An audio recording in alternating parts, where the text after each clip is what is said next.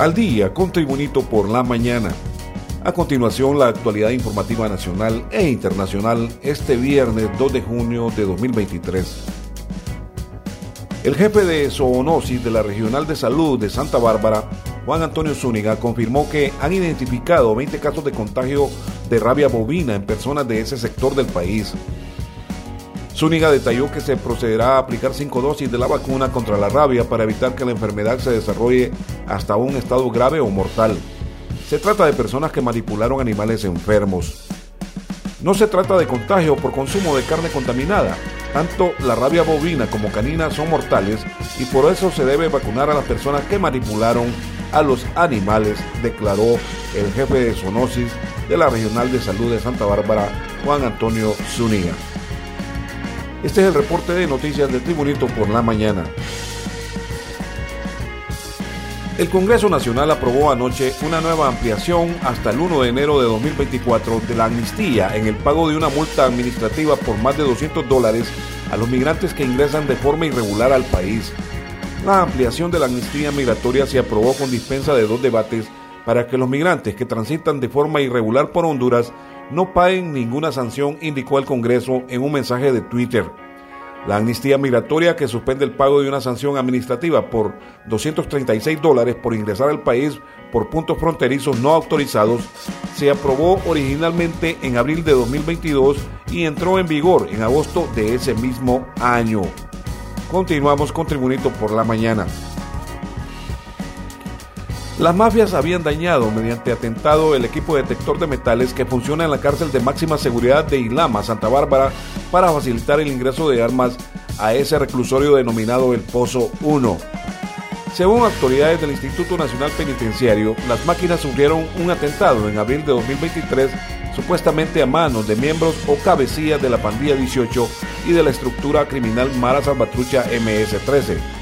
Se trata de detectores de metales de nombre Bodyscan y el Spectrum 100-100. Actualmente se investiga si el atentado fue realizado en contubernio con algunos malos agentes penitenciarios vinculados a tales grupos delincuenciales que operan desde la cárcel de máxima seguridad ubicada en la zona occidental del país. Después de más de un mes de estar en mal estado debido a los daños provocados por los privados de libertad, las autoridades de la Comisión Interventora del Instituto Nacional Penitenciario anunciaron la reparación de los detectores de metales ahí en la cárcel de El Pozo 1 en Ilama, Santa Bárbara. Continuamos con las noticias en Tribunito por la mañana.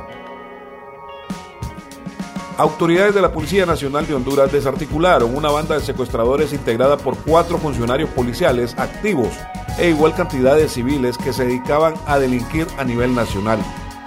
Equipos de la Unidad Nacional Antisecuestros de la Dirección Policial de Investigaciones, con apoyo de la Dirección Nacional de Fuerzas Especiales, ejecutaron la detención de los sospechosos de manera simultánea en los departamentos de El Paraíso, Francisco Morazán, Cortés, Choluteca y Lloro.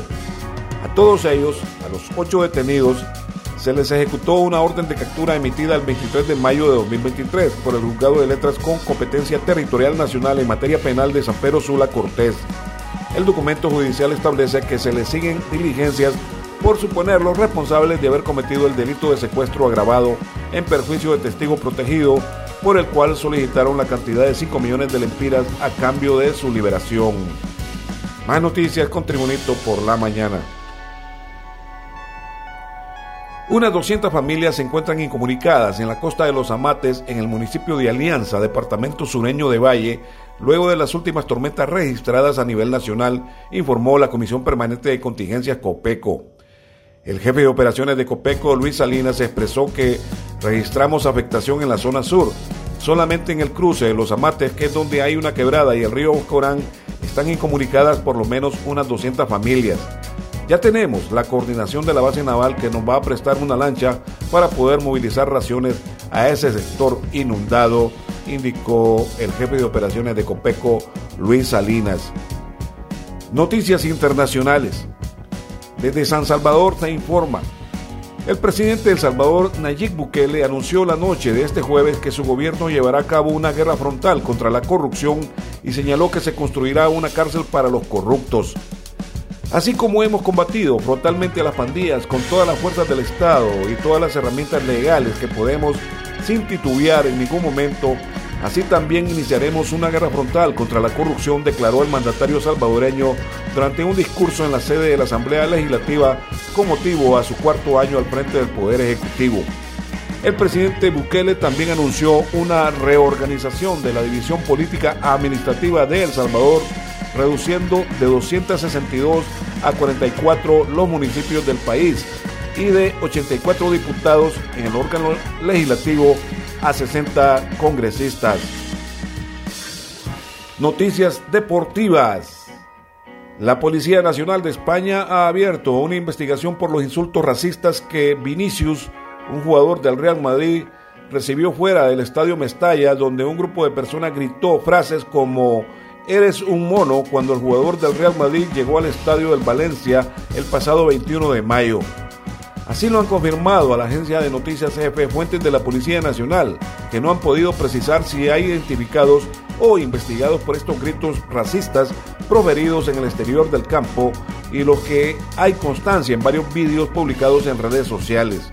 El juzgado de instrucción 10 de Valencia, España, investiga los insultos racistas al jugador Vinicius del Real Madrid por parte de varios espectadores en el interior del Estadio Mestalla, en concreto en la grada de animación. Este ha sido el reporte de noticias de Tribunito por la mañana de este viernes 2 de junio de 2023. Tribunito por la mañana te da las gracias y te invita a estar atento a su próximo boletín informativo.